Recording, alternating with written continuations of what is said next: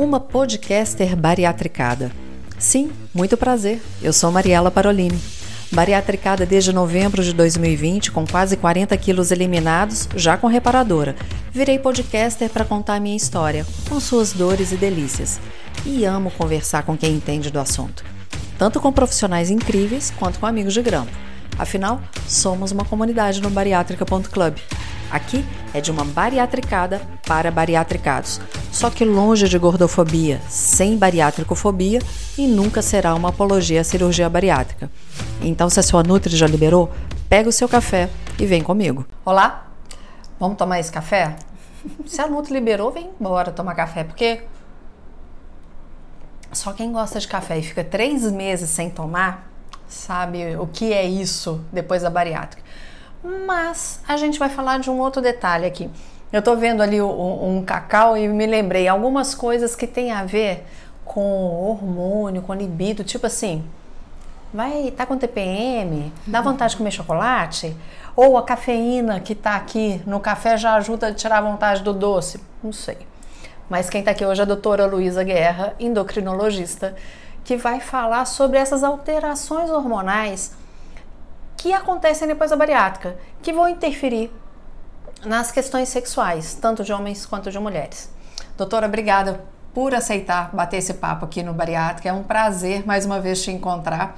Para quem acompanha, viu que ela eh, participou do último Meetup lá na Odontologia Belvedere. Com a Sofia. Com a Sofia. Agora, por favor, se apresenta para que as pessoas possam te conhecer, para que a gente converse um pouco mais sobre essa área de hormônios que é tão borbulhante pós-bariátrica. Isso mesmo. Então, como a Mariela falou, meu nome é Luísa, eu fiz faculdade aqui em Belo Horizonte, na, nas Ciências Médicas, me formei em 2009, fiz clínica médica, endocrinologia e a área especificamente da obesidade é uma grande paixão desde a residência. Então, trabalho muito com os, com os pacientes que fazem bariátrica e faço muito esse acompanhamento do pré e do pós-operatório de bariátrica. Então, é, é, o prazer é todo meu, fico lisonjeada pelo convite de poder estar com você de novo. Olha, foi tão gostoso aquele nosso papo lá. E é a gente vai começar por um assunto que a gente abordou lá. Por que, que o bariátrico vai precisar de um tratamento endocrinológico sendo que ele emagreceu? E eu fiquei até impressionada aquele dia, né? Que muita gente fala, não, nunca não mais precisa, foi. Né? Nunca mais. Meu Deus, não abandonem a endocrinologia. É, Mas é porque é tão traumatizante pra gente. E é muito triste a gente, como profissional da área de saúde, teoricamente, né, a especialidade que estaria mais capacitada é. a cuidar da obesidade de forma séria, acolhedora, a gente talvez não esteja fazendo isso da forma correta, né? É, o pós-operatório, ele é uma questão muito complexa. A gente não pode superficializar o que acontece num corpo após a bariátrica. Então, assim, a gente faz vários acompanhamentos, principalmente aí a parte de controle nutricional, do controle das vitaminas, das reposições que devem ser feitas preventivamente ou não. É, a gente acompanha a questão do emagrecimento e do reganho de peso também, que é uma realidade. É. E a gente sabe que existe um medo exagerado, a gente até conversou um pouco uhum. disso aqui antes de começar esse papo. É, tudo isso é, tá dentro da endocrinologia depois da bariátrica. A gente sabe que a obesidade é uma condição crônica e que vai merecer um cuidado independentemente se ele fez cirurgia. A cirurgia é uma etapa de um tratamento que deve ser contínuo e crônico. Então a gente tá, tem que estar junto com o paciente sempre, para definir todos os tipos de tratamento a serem feitos depois da bariátrica também. Então, quando a gente vem para o endócrino depois de uma bariátrica, é diferente do que antes, porque a gente, quando vinha é na tentativa de emagrecer. Sim. Somos pessoas com obesidade tentando emagrecer. Medicamento, seja o que for, frustrou. Sim. Por isso que a gente foi para a bariátrica. Mas aí a, a qualidade que a gente tem que ter pós-bariátrica. Então eu vejo que aí é a diferença. O Sim. tratamento endocrinológico agora ele muda, muda, muda a perspectiva. Ele vem para uma qualidade na saúde. Isso. Então vamos falar. É, eu comentei, gente, com ela antes de começar a gravar, que uma coisa que tem acontecido comigo, todo, quem acompanha sabe que eu como muito pouquinho ainda. E eu comecei a ficar com receio. Para falar a verdade, às vezes até medo de comer um pouco mais quando me dá vontade. Ai, que medo de engordar de novo. E você me disse que isso é comum. Muito. Então, a, já marquei, eu vou consultar com ela, porque se bobear até depois dessa gravação. Porque eu não quero ficar assim, eu quero ter essa qualidade. Né, de qualidade sabe, de vida e de nutrientes no meu corpo. É isso aí. Isso até no processo de quem não fez a bariátrica, quem está buscando um emagrecimento saudável, é super importante. Eu falo que assim, a gente não deve orientar dietas mega restritivas porque o paciente ele vai perder massa muscular. Sim. Que é uma das coisas que a gente sabe que acontece no pós-operado de bariátrica. Nessa perda aí de, em média de 30% do peso antes da bariátrica, ele não vai ser só de massa gorda. Ele vai carregar consigo massa muscular. Deixa eu fazer e a gente tem que tentar minimizar. Aqui. Eu pesava 96, 95, 700. Hoje varia de 59 a 61 o meu peso. 9 vezes 3, 27, é isso mesmo já está nos 30%. É, é o que eu emagreci. É. Então, e eu tô achando ótimo. Eu é acho assim, toda, quando eu tô na casa dos 59 me incomoda. Por quê? Porque com 49 anos, quase 50, já me incomoda aqui a face. A gente sabe, Maria, que depois que a gente chega no nadir, que a gente chama, que é o seu menor peso depois da bariátrica, existe uma recuperação muito fisiológica, que não é Ótimo. é definida como reganho. Tá? Então, assim, cheguei no mínimo de 59, é muito esperado que você ganhe de 5 a 6 quilos. Não, obrigada. Depois de chegar nesse mínimo. Não, tá? obrigada, eu quero. Mas é bom a gente orientar isso, porque, igual você falou, existe um medo excessivo, um pânico quase, do ganho de peso depois da bariátrica. E às vezes o paciente ele fica muito angustiado com um reganho que é previsto, tá? Então, assim, esse ganho de 10% ele não é considerado como reganho. E é importante que a gente saiba que isso é fisiológico, é uma adaptação depois de chegar num peso mínimo. Tá, mas se eu mantiver só nesses dois, eu posso garantir esses dois e tirar esses 5, 6? Pode, claro. Então, obrigado. Então, porque eu não quero, não. A questão Show. toda, que eu falo que assim, a gente não é acostumado, que a questão da bioimpedância, que a gente estava conversando também, de fazer avaliações de composição corporal. Porque se você me falar assim, Luiz, eu tô com 59 agora, eu ganhei 3 quilos, mas isso é de músculo. Aí tudo será bem. Será que a gente não deve comemorar? Aí ok. Aí eu Só concordo. que a gente não comemora muitas vezes, a gente não vê isso acontecendo. Muitos pacientes, eles acham que quanto menos peso eles tiverem, melhor. E não tem essa atenção para a questão da qualidade da composição corporal, se eu estou conseguindo manter uma massa muscular bacana. Tá, então vamos lá, vamos começar até encostar aqui. Com relação, então, a o que que isso pode isso interfere diretamente na libido ou não?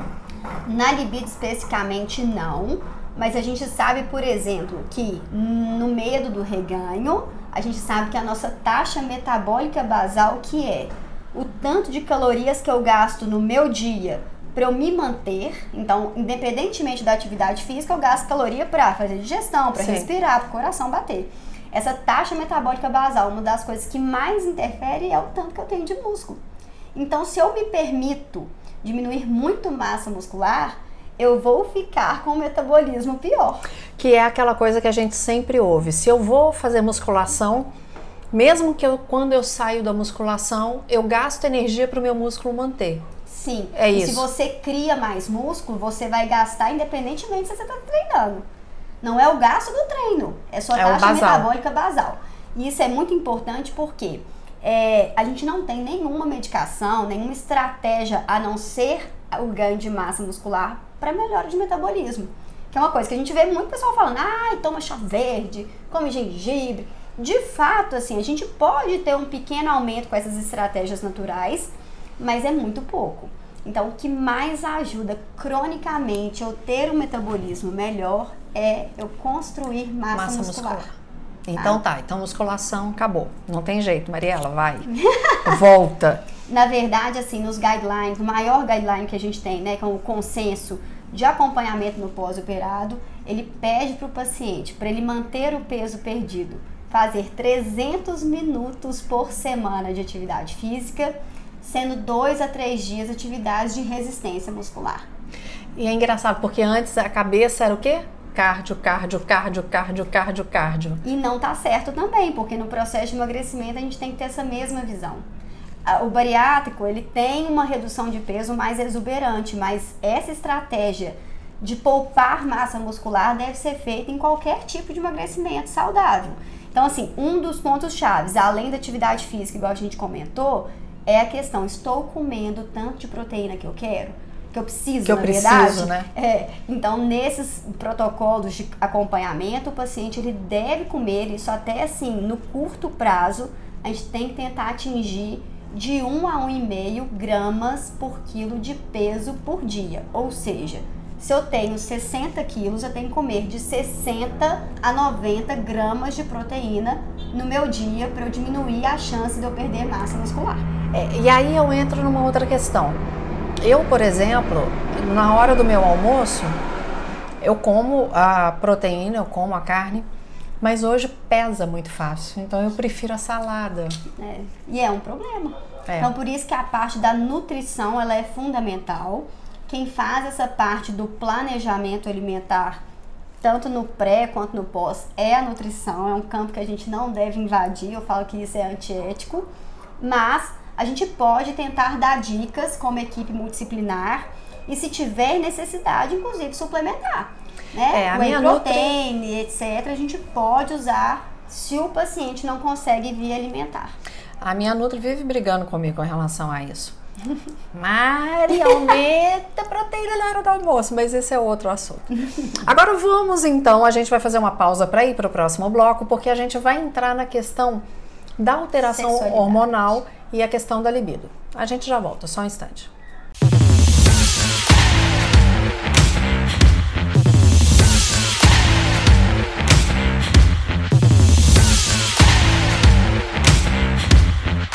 Bom, falamos do ganho de massa, da importância, mas agora como que fica a questão de hormônio mesmo e libido, que interferem na libido depois da bariátrica? A gente sabe, assim, a gente pegando essas revisões, né? Eu peguei uma revisão recente, uma revisão de 2020. A gente sabe que a função sexual, de um modo geral, tanto no homem quanto na mulher, melhoram depois da bariátrica. A gente sabe que as disfunções sexuais são infinitamente mais frequentes no público feminino do que no masculino, né? É, a gente tem várias melhorias né, na, na qualidade da função sexual por causa da percepção corporal, da autoaceitação, da questão da autoestima. Então a gente sabe por esses estudos que é, geralmente existe uma melhora significativa, mas comparadas com as mulheres que nunca tiveram obesidade, ainda existe uma taxa maior de disfunções sexuais. É tá? engraçado. Eu vou falar antes da plástica e depois da plástica.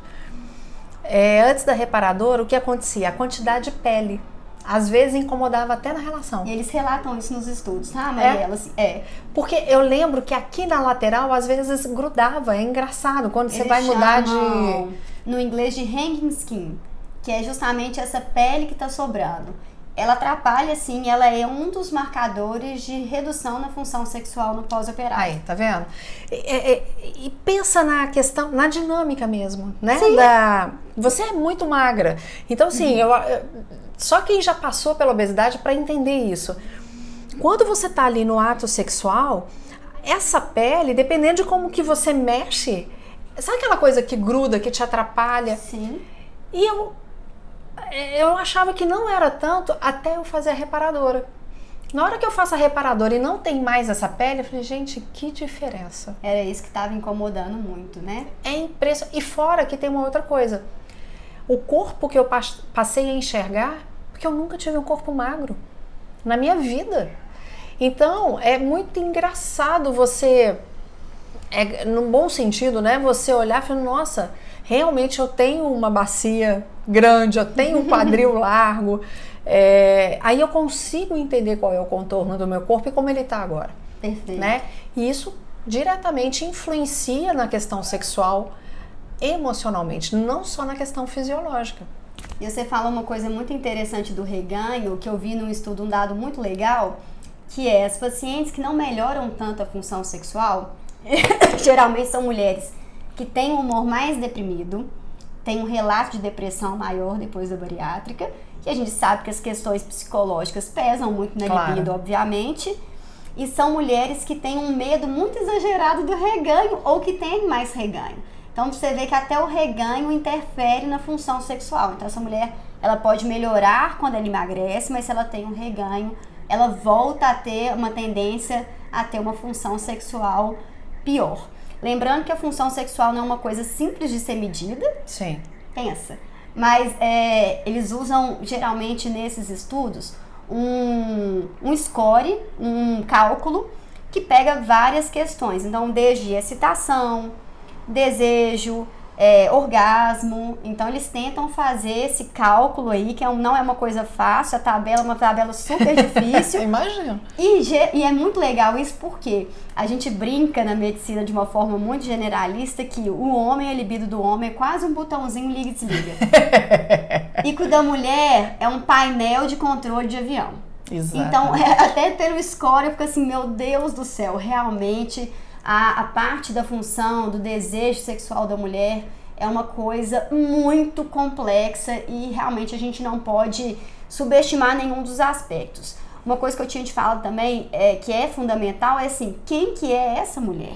Que eu adoro pegar estudo, né? Mas a gente sabe que o estudo ele é um rumo. Sim. E que a gente deve sempre na medicina individualizar. Então, assim, essa mulher ela tinha ovário polimicrocístico, essa mulher ela quer engravidar, essa mulher está na menopausa.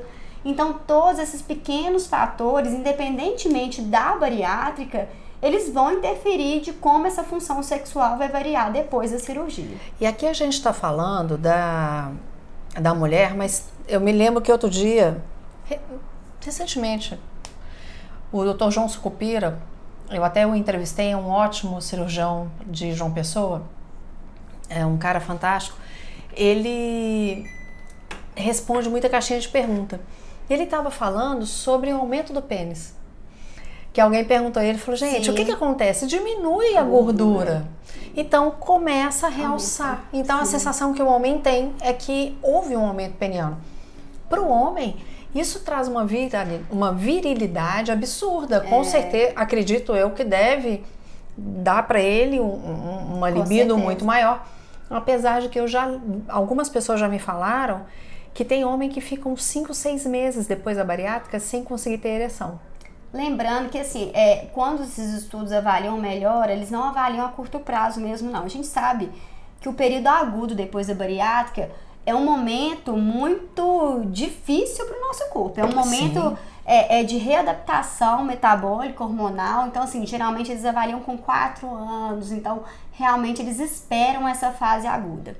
A gente tem uma condição no homem que é muito frequente quando se tem obesidade mais grave, que a gente tem uma sigla que chama MOSH, que é M-O-S-H, que é o hipogonadismo masculino relacionado à obesidade. Hum. O que, que, é isso? É uma redução da testosterona relacionada à obesidade. É, a gente sabe que a MOSH com emagrecimento do pós-operatório melhora também. Então, esse homem ele tá com a autoestima melhor, ele está com um volume de pênis aparentemente maior, né? Que a gente sabe que não é um aumento do pênis, é, é a redução da, da gordura. gordura pélvica. E a gente tem uma melhora absurda de testosterona. Não é só depois da bariátrica. A gente sabe que o emagrecimento em si, se a causa do hipogonadismo, dessa redução da produção de testosterona, se for a obesidade, melhora de uma forma muito significativa. É muito interessante. Então vamos lá. A gente entende que há uma melhora hormonal, tanto no homem quanto na mulher, em função do emagrecimento. Eu acho que eu cheguei a comentar com você, é, já falei em vários podcasts aqui. Meu marido falou que o meu cheiro voltou de quando a gente namorava. E eu fui conversar isso com o meu cirurgião, ele falou, claro, a, a, o processo de infecção que a gordura traz a inflamação. A inflamação, obrigada. A palavra é essa. A inflamação que a gordura traz e que estava afetando suas glândulas foram embora. A obesidade é uma doença muito complexa também e muito multifatorial. Então é isso, a gente ir voltando, né? Eu falo que assim, quando a gente engorda, né, e o paciente tem aquele excesso de gordura, é uma cascata de coisas que vão acontecendo, é. interagindo e gira é, e vai realmente virando um ciclo vicioso para perpetuar aquela situação uhum. ali de inflamação e obesidade. E o contrário também é verdadeiro, né? Então, assim, por exemplo, é, nas mulheres antes da menopausa, Muitas têm distúrbio, né? A gente sabe que o maior distúrbio menstrual é a síndrome dos ovários polimicrocísticos. É uma condição que tem uma associação muito frequente com sobrepeso e obesidade e é uma condição que melhora muito depois da bariátrica ou de qualquer grande emagrecimento. Inclusive, é, vários guidelines é, nesses consensos e nesses estudos, eles colocam assim, oriente firmemente para o seu paciente. Eles falam que a gente orienta pouco em relação a isso, porque muitas vezes a mulher às vezes tem até sexo desprevenido. Não, nunca engravidei.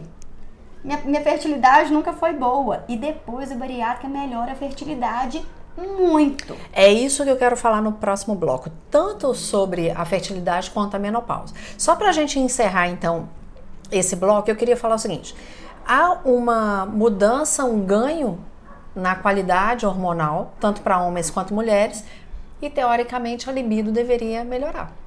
Essa é a teoria. Sim. Só que a gente sabe que há aspectos emocionais que precisam ser tratados com a bariátrica. Uma delas, a gente se reconhecer nesse novo corpo. Com certeza. Né? Pra, porque esse novo corpo, esse prazer que vem com isso, tem que começar aqui. Tanto que no último episódio do podcast foi com a Ariane Marques, que é uma sexóloga. Eu gravei dois seguidos com sexólogas. E sempre falo: sexo começa na mente. Começa. O orgasmo vai começar na mente. Sim. Então, se a mente não estiver bacana, não adianta hormônio que ali vai travar. O corpo pode até começar a funcionar, mas alguma coisa ali vai impedir. É, só finalizando, a gente tem que lembrar que os transtornos né, da função sexual, ou a gente tem um distúrbio mesmo, né, que é o transtorno sexual hipoativo, a incidência, chuta, quantos por cento você acha da população geral? Isso não pegando só em pacientes com obesidade. Chuta um número de mulheres que têm o desejo sexual hipoativo. Hipoativo quer dizer baixo, gente. 70? 35%. Eu fui demais, né? Foi demais, tá doido. Senão nós vamos ter que realmente tratar muita gente. Mas assim, Mas é uma é quantidade muito é grande. É das Estados Unidos colocam 50% das mulheres. Mas o dado que eu vi aqui do Brasil, 35% das mulheres acreditam que a função sexual dela seja ruim. E que isso seja um transtorno. Eu vou te falar uma coisa. Talvez, é, pelo que eu converso, e olha que eu converso desde jovem a eu acho que esse percentual é maior. Pode ser. Algumas pessoas. É um tabu, estão, né, Mariela? Estão tendo uma vida sexual, mas assim, não é com tanto prazer. Mas não vamos entrar nesses detalhes. Então, continuamos falando aqui que tem que trabalhar a mente. Por isso que terapia é fundamental no pós-bariátrica. E se for necessário, o tratamento psiquiátrico também, né? Com certeza. Mas a gente vai falar agora no próximo bloco sobre como fica a questão hormonal, tanto para engravidar quanto para quem está na menopausa. Eu, por exemplo, eu acho que eu estou chegando na minha. A gente já volta.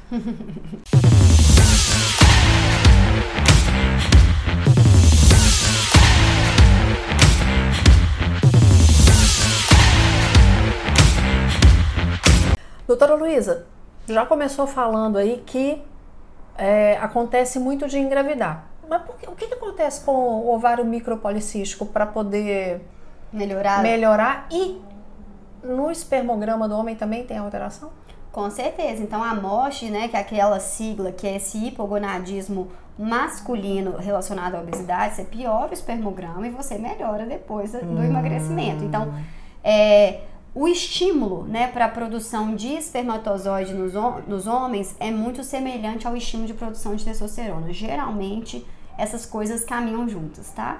A questão do ovário polimicrocístico é uma doença também, como obesidade, multifatorial e muito complexa, mas a resistência à insulina Ai. faz com que a gente é, tenha dificuldade na ovulação. Nossa, então, eu lembro que isso me arrepiava toda vez que eu ouvia. Você tem, como que chama? Síndrome metabólica. É. Assim, assim é, é, muito legal a síndrome metabólica, ao meu ver, porque hoje mesmo eu atendi um paciente que, nossa, Luiz, eu tenho isso, isso, isso, isso. Eu falei, tá bom, é um tanto de coisa. E aí, qual vai ser o tratamento de é. todas essas coisas? É. Então, a síndrome metabólica nada mais é do que várias condições que aumentam o risco cardiovascular, de infarto, uhum. de é, AVC desse paciente que tem geralmente uma tendência a ter excesso de gordura, principalmente se essa gordura for mais visceral, um ganho de gordura mais na região central do corpo. É, então, o ovário polimicrocístico tem tudo a ver com isso. Então, as mulheres, é, é realmente o distúrbio menstrual mais comum na mulher em idade reprodutiva, a maior causa de infertilidade. É, isso acontece porque a gente não consegue sinalizar para o nosso ovário a ovulação. Então aquela mulher ela vai ficando vários períodos só na fase que a gente chama de folicular, que é a primeira fase do ciclo menstrual. Ela não forma o corpo lúteo, que acontece depois da ovulação. Então ela não produz progesterona, então nisso ela fica sem menstruar, recebendo só estímulo de estrogênio não contrabalanceado pela progesterona. Quando ela sangra, ela sangra rios, porque ela ficou teoricamente recebendo estrogênio, estrogênio, estrogênio, sem contrabalancear isso com a progesterona. É, e quando você emagrece, todo esse ciclo ele é rompido. Então essa mulher ela começa a ovular, começa a ter ciclos regulares. Uma coisa que ela nunca teve. E a fertilidade dela aumenta. E existe um, outra, um outro detalhe muito importante que é Apesar de a gente não ter muitos estudos em relação a isso, eles desaconselham o uso de anticoncepcional oral depois da menopausa. Ah, da menopausa não, tá, da bariátrica. Desculpa, depois da bariátrica. É, isso aí eu vejo muito em grupo, porque por causa da absorção, né? Exatamente. A gente sabe que qualquer método contraceptivo tem um índice de falha e esse índice de falha ele pode ser aumentado quando você faz uma cirurgia que muda o seu trato gastrointestinal. Isso é um pouco mais evidente nos pacientes que fazem o bypass em Y Sim. de RU, mas assim, eu de um modo geral, é, se não quer engravidar mesmo, né, e é preconizado que as mulheres não engravidem nos primeiros 18 a 24 meses, Sim. né, a gente tem que esperar uma, essa fase de perda de peso muito rápida. É, a mulher não engordar nada na gravidez pode repercutir na parte fetal. Sim. Então a gente tem que ter um cuidado de prevenir gravidez ativamente nesse um ano e meio, dois anos depois da cirurgia, para deixar toda a casa equilibrada, que aí se ela tiver o intuito de engravidar, com certeza a gente tem vários estudos falando de melhora de fertilidade e também de melhora dessa gravidez. Essa gravidez, no contexto de um emagrecimento, ela é mais saudável, claro. mas a gente tem vários detalhes. Né? Então, assim, essa, essa mulher ela tem que acompanhar a cada trimestre. Muitas vezes a gente tem que usar uma dose de vitamina muito maior do que no, no antes da cirurgia, por causa da absorção e da demanda, né? A gente tem um fetinho Exatamente. ali que está dependendo de vocês. Então, assim, a gente tem muitas vezes que usar os ferros venosos, é, doses mais altas de vitamina B12. Então, todo, tudo isso, né? Porque a gravidez já é muito complexa, então é mais uma coisa que a gente tem que ter uma atenção. É, os guidelines de acompanhamento do pós-operatório de bariátrica numa gravidez a gente não deve fazer, por exemplo, o rastreio tradicional que a gente faz para diabetes gestacional, que é tomar aquele líquido doce. Nossa, você imagina, você começa, de consegue Deus. pensar. Imagina tendo dumping. Mas acontece hipoglicemias graves. Por, aqui, eu até arrepiei, é. só de lembrar de tomar aquilo quando eu tava grávida. Gente, que sensação mais horrorosa. E às vezes isso é uma luta com o obstetra, porque às vezes ele não tá acostumado a ver aquela pessoa Ai. que é pós-operada. Então, assim, a gente não deve fazer, tá? É orientado a gente desaconselhar fazer esse tipo de rastreio, porque para mulher é cruel. Não. É cruel. De e Deus. a gente não tem validação desse exame para fazer Sim. esse rastreio para diabetes gestacional nesse contexto de cirurgia. Então, não façam. Não é para fazer. A gente pode fazer até uma glicemia pós-prandial, que é depois da refeição, mas tomar aquele líquido que é o destrozol, que é glicose pura, de rápida absorção, que é um prato cheio para dumping, não faz sentido pra gente. Gente, eu lembro eh, os dois, o Bernardo e a Anabelle, tanto. É, isso é tão ruim, gente. O Bernardo vai fazer 24 anos, a Anabelle tem 17. Você tá falando, eu tô lembrando das vezes em que eu fiz, porque eles mexiam tanto, eles mexiam tanto e eu passava tão mal com aquele negócio, pelo amor de Deus, é muito ruim. Não é brincadeira. Não, aquilo ali não. Ah, credo. Bom, então são esses cuidados porque pode engravidar mais fácil. Eu vejo muito em grupo falando para usar a DIU. O DIU, a gente tem outras formulações na paciente que às vezes, por exemplo, os DIUs, né, os DIUs de fato é, hormonais, Kailina, Mirena, eles duram 5 anos de modo geral É, então, se essa mulher falar assim, ah, Luiz, eu tô com dor porque eu, daqui a dois anos eu quero engravidar, vou ficar aí teoricamente três anos, eu vou dispensar o DIU.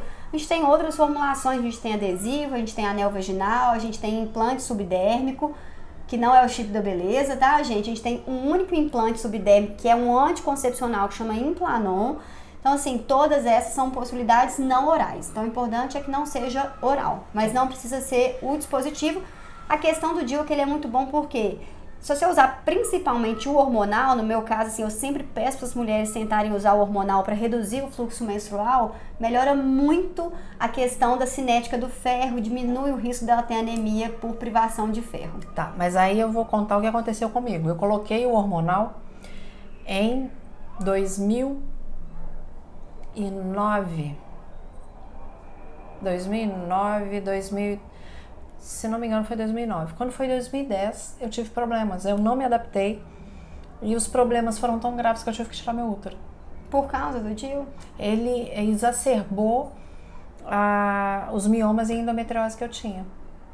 Foi uma reação do meu corpo. Eu vejo um monte de gente dando certo Sim. com o hormonal. Eu já tinha usado sol de cobre antes. Entre uma gravidez e outra, não, tive, não tive problema nenhum.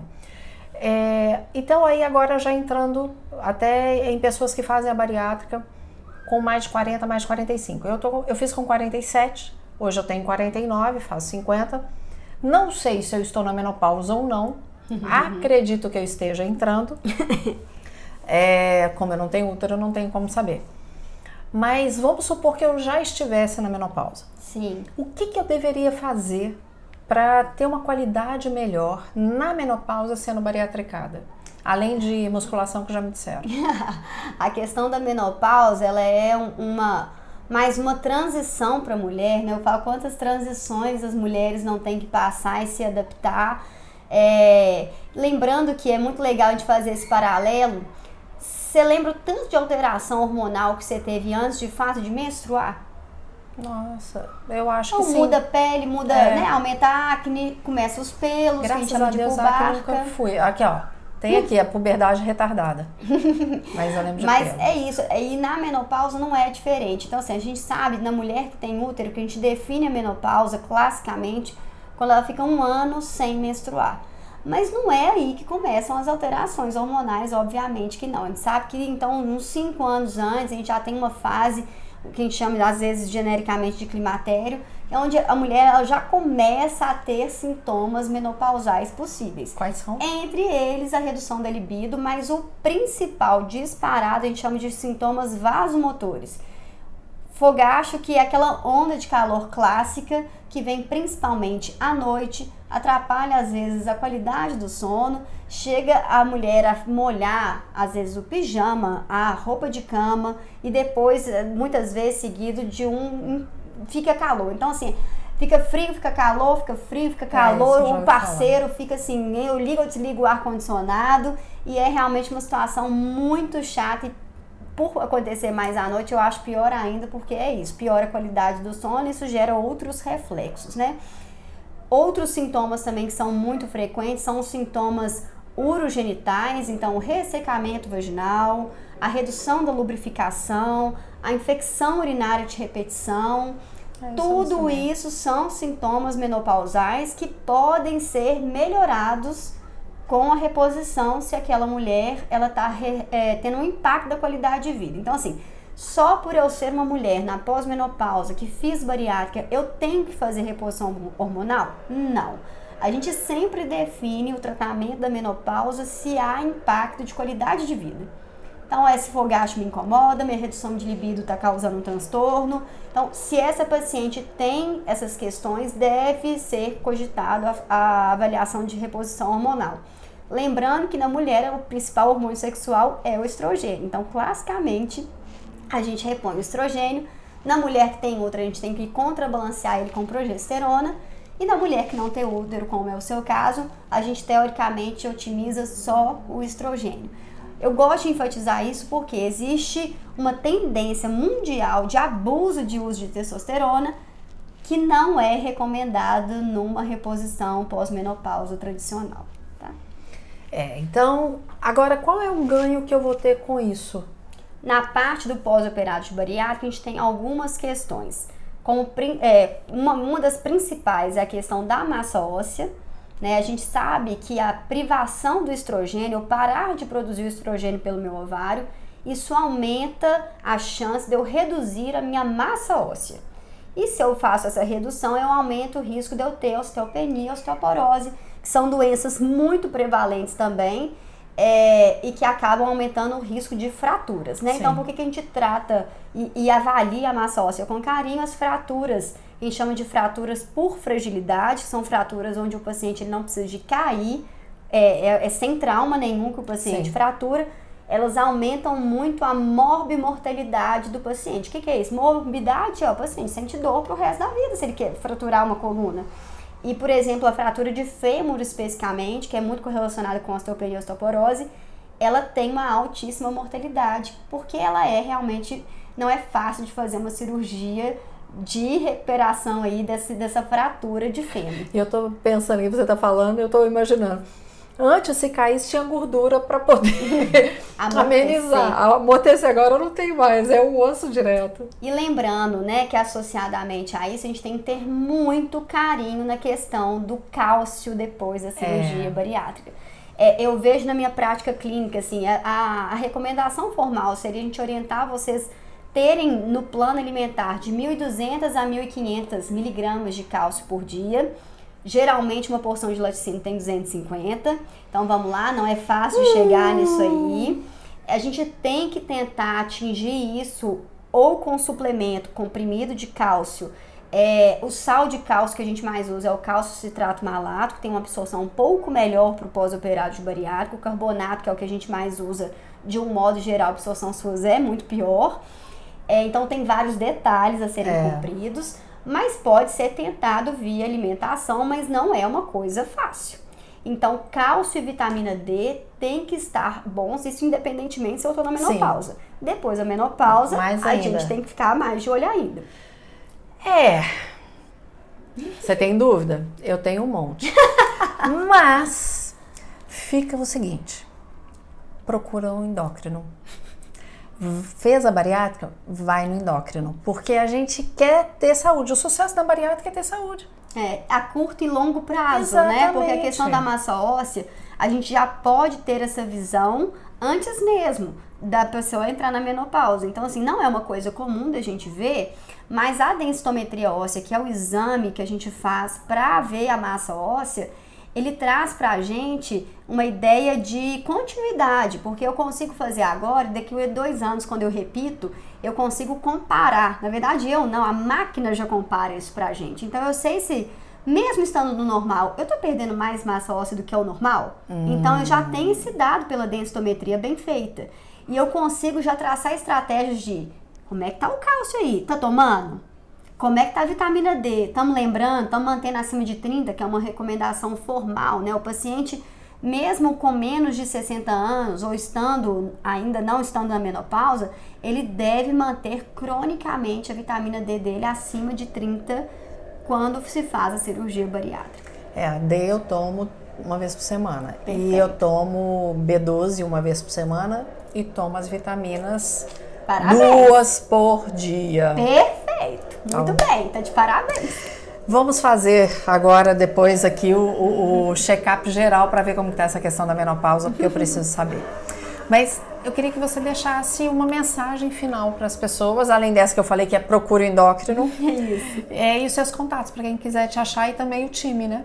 Ah, pois é. O time, ele é uma ideia aí de tentar trazer acessibilidade a um tratamento multidisciplinar, muito sério sobre obesidade é, é, sempre muito complexo a gente tratar a obesidade, porque a gente não depende só do endocrinologista, a gente tem que ter um educador físico, a gente tem que ter nutrição, Sim. a gente tem que ter um apoio psicológico. E a gente sabe que mesmo a gente pegando aí nos melhores é, pacientes que têm convênio, isso não é fácil de ser é. colocado em prática, principalmente com profissionais que falam a mesma língua, que têm a mesma abordagem. Então a ideia do time é fazer tratamentos em grupo, é, no esquema híbrido, porque teria é, presencial e online para a gente fazer realmente um direcionamento para esse paciente encontrar um caminho mais saudável lembrando que sem extremismos, né? A gente Sim. sempre é muito a favor do emagrecimento de uma forma saudável, pensando em qualidade de saúde física e mental, que é indispensável. Ótimo. Se né? não mudar a mente, não vai adiantar nada. É, e se não for confortável, né, Mariana? Porque assim, é. até que ponto a gente é, às vezes abusa da nossa parte emocional para o emagrecimento. E aí, se eu é. tô emagrecendo, mas em detrimento da minha saúde mental, social, né? Tô deixando de sair, a gente vê isso no consultório. Tô deixando de aproveitar a minha vida porque eu não posso sair, porque eu vou, vou beber, vou engordar, vou comer, vou engordar. Não. Então, assim, a gente trazer esse meio termo, né? E pensando de um jeito mais crônico nesse tratamento, é o que a gente vai tentar fazer no time, que é uma ideia nova que está aí é, lançada já na internet. Quem tiver teoricamente interesse, entre sim. O nosso Instagram é Time Projeto, tá invertido. É... Time Projeto, gente, T-I-M-E. Time mesmo. Isso. E de mensagem final é isso, assim, a gente eu sou apaixonada pelo tratamento acolhedor da obesidade. A obesidade é uma doença muito estigmatizante, muito difícil para quem a vivencia. Igual você falou, eu nunca vivenciei a obesidade, então eu tento o tempo inteiro ter essa empatia com os pacientes. É, é um grande desafio no consultório. Ou a bariátrica ela vem trazendo às vezes uma facilidade, mas não deixa de ser complexo. Então, Sim. realmente a gente tem que ter um grupo multidisciplinar sempre apoiando esse paciente a ter para o resto da vida dele essa qualidade de saúde. Doutora Luísa, mais uma vez, muito obrigada. Ah, e como que as pessoas te acham? Qual que é o seu Instagram? O meu Instagram é Luísa Guerra 73, Luísa com Z. Então, arroba Luísa Guerra 73, arroba Time Projeto, para você encontrar e conhecer esse trabalho. Quer saber mais? Entra no Instagram e conversa com a doutora Luísa. Aqui você já sabe, né? Arroba bariátrica.club, arroba café com Mariela Parolini. Tô te esperando no próximo episódio, tá bom? Um beijo e Deus te abençoe. Gostou? Então clica para seguir e aproveita para compartilhar. Tem sugestão de algum assunto? Só encaminhar nas nossas redes sociais que nós vamos atrás de um profissional top para falar a respeito. Eu te espero no próximo episódio. Já deixa o seu café ou a sua água preparados.